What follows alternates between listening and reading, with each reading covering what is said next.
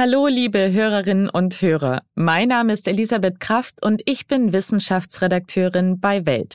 Schön, dass Sie da sind. Sie kennen sicherlich das Sprichwort, das Beste kommt zum Schluss. Und tatsächlich, lange Zeit, da waren Forschende davon überzeugt, dass unsere Lebenszufriedenheit mit dem Alter steigt.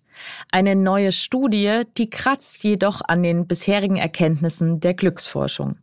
Höchste Zeit also herauszufinden, wann wir denn nun am glücklichsten sind und wie wir unser Glück maximieren können. In dieser Folge werden wir außerdem klären, ob wir wirklich häufiger krank werden, sobald wir eine Auszeit vom Job haben. Aha. Zehn Minuten Alltagswissen. Ein Podcast von Welt. Wir alle durchleben Phasen, in denen sind wir sehr glücklich und dann wieder welche, in denen geht es uns schlechter. Wie gut wir uns fühlen, das hängt natürlich von sehr vielen verschiedenen Faktoren ab. Viele Jahre waren sich Expertinnen und Experten der Glücksforschung aber zumindest in einem einig, nämlich, dass wir zufriedener werden, je älter wir werden. Und zwar deshalb, weil Studien ergaben, dass wir in Kindheit und Jugend besonders glücklich sind. Im Alter zwischen 30 und 60 hingegen würden wir eher etwas unzufriedener, weil wir dann ziemlich viele Verpflichtungen und Stress durch Job und Familie haben. Anschließend jedoch erwarte uns ein zweites Glückshoch. Das bedeutet nicht, dass Menschen im Alter automatisch am glücklichsten sind. Statistisch gesehen sollte diese Lebensphase allerdings von Zufriedenheit geprägt sein und das klingt doch nach guten Aussichten, oder? Wäre da nicht ein Paper der Sozialwissenschaftler Fabian Kratz und Josef Brüder? Deren Erkenntnisse nämlich, die kratzen gewaltig an dem bis dato geltenden Maximen der Glücksforschung. Demnach fallen unsere Glückspunkte ab 65 Jahren rapide. Und damit nicht genug. Die unglücklichsten Jahre, die würden uns drei bis fünf Jahre vor dem Tod erwarten. Deprimierend? Ja, so habe ich das auch empfunden. Aber wir sind diesem Schicksal natürlich nicht hilflos ausgeliefert. Gemeinsam werden wir heute herausfinden, welche Faktoren Menschen weltweit am glücklichsten machen und wie wir unsere Lebenszufriedenheit steigern können. Und zwar komplett unabhängig vom Alter. Und dafür spreche ich mit Clara Ott. Sie ist nicht nur Wissenschaftsredakteurin hier bei Welt, sondern selbst auch Podcasterin.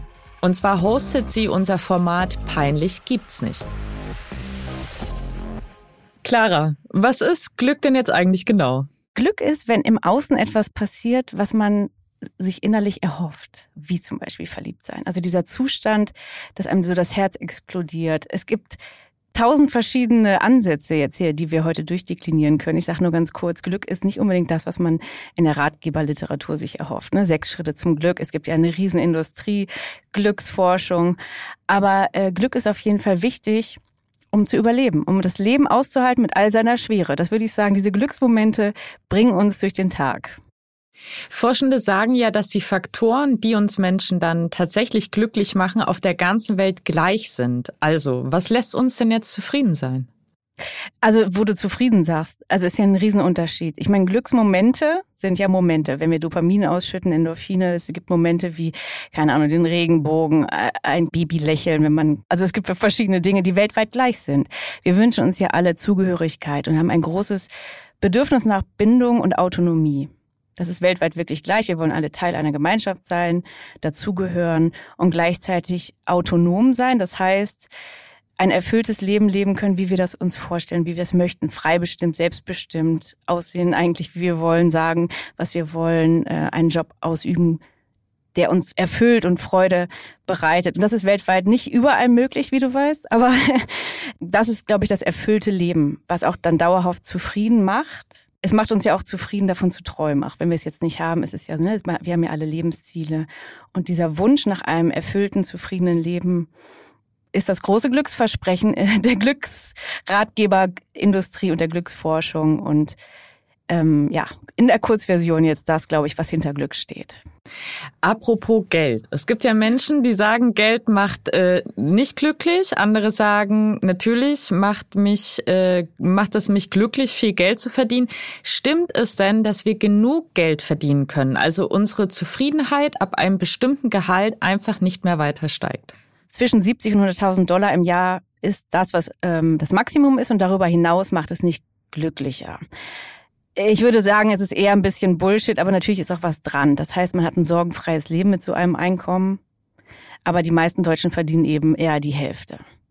Und ich glaube, das ist das, was dahinter steht, dass man sich einfach kaufen kann, was man möchte, dass man keine Angst hat vor der Nebenkostenabrechnung, dass man im Supermarkt auch sich gute ähm, Lebensmittel leisten kann. Und ähm, ja, dieses Grundbedürfnis nach einem guten Grundeinkommen, das ist, glaube ich, auch weltweit überall gleich.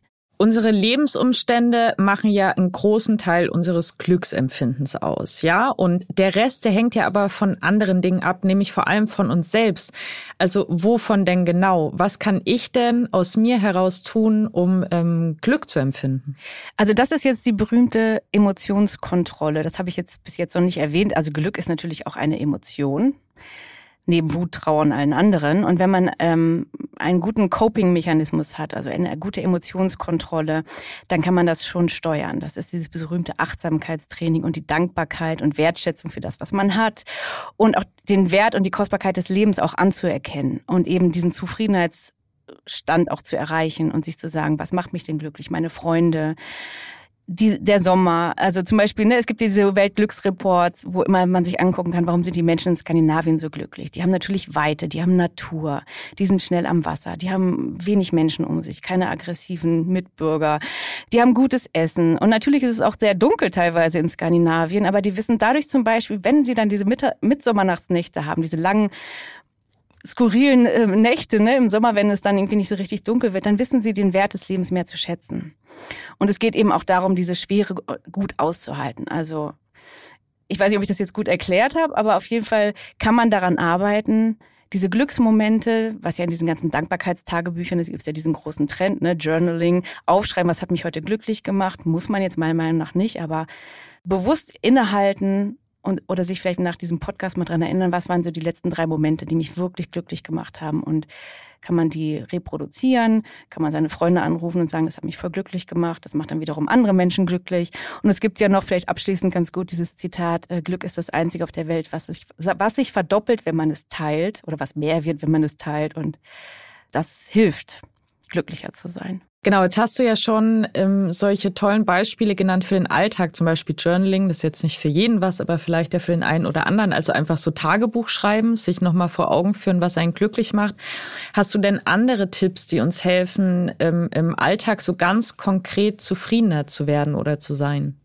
Ja, also ich glaube, es hilft auf jeden Fall zu verstehen, dass Glück, es gibt ja diese ganzen Glücksversprechen, man denkt ja immer, das hat mit Schicksal zu tun und ich kann mein Glück selbst in die Hand nehmen und gehe ins Spielcasino und dann gewinne ich. Also diese ganzen schnellen Glücksmomente, auch Alkohol, Sex und so, das macht natürlich alles glücklich.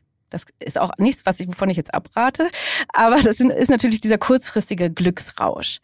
Und ich glaube, wenn man versteht, dass zum Beispiel regelmäßiger Sport, Bewegung, frische Luft, Menschen um sich haben, die einem gut tun, sich aus Beziehungen oder fernzuhalten von Menschen, die einem nicht so gut tun, mal bei der Arbeit fünf Minuten rauszugehen, wenn irgendwie schlechte Stimmung ist. Ich, äh, auch Schlaf natürlich, der sehr wichtig ist, gesunde Ernährung, also da kann man natürlich auch mal Alkohol trinken.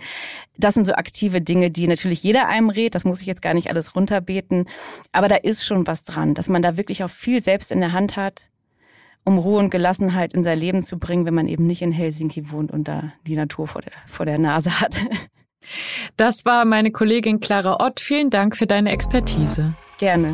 Stimmt das wirklich? Mythos oder Wahrheit? Wie können wir die passende Liebe finden? Was, wenn mein Partner fremd geht? Wie viel Sex braucht eine glückliche Beziehung? Vor uns ist kein Thema sicher. Mein Name ist Anna Peinelt. Und ich heiße Christian Thiel. Wir sind Single- und Paarberater und sprechen in unserem Podcast Die Sache mit der Liebe jede Woche über Themen, die jeden von uns beschäftigen. Anna und ich teilen unsere Erfahrungen mit euch, geben Tipps und Ideen. Und wir gehen auf eure Fragen ein. Die Sache mit der Liebe könnt ihr jeden Montag hören. Wir freuen uns auf euch.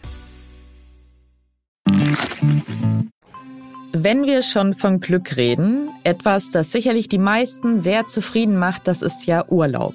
Also egal ob im Aus- oder Inland, allein, zu zweit oder zu vielen. Ich zumindest, ich fiebere meist sehr lange auf diese Auszeiten hin.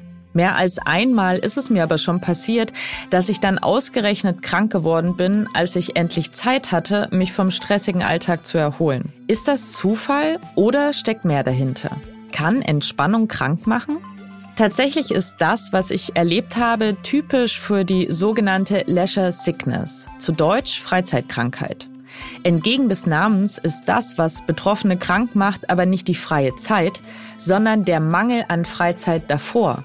Denn viele Menschen, die arbeiten vor ihrem Urlaub noch mehr als sowieso schon. Sie wollen möglichst alle offenen Aufgaben erledigen, arbeiten hier noch einen Aktenberg ab und schreiben dort noch ein paar Mails.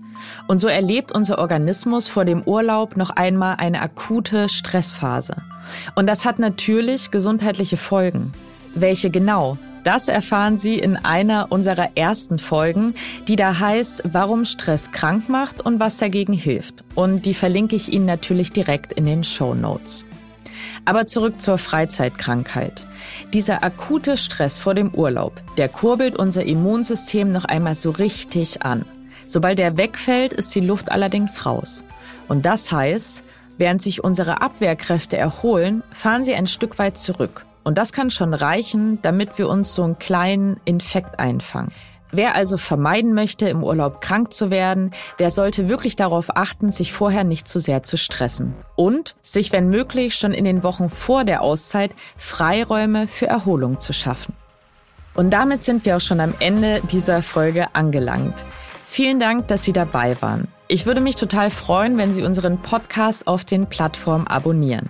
Bei Spotify und Apple Podcasts, da können Sie unser Format außerdem bewerten. Über fünf Sterne freuen wir uns natürlich am meisten. Wenn Sie Lob, Anregungen oder Kritik haben oder uns einfach mal einen schönen Tag wünschen wollen, dann schreiben Sie uns doch eine Mail an wissen.welt.de.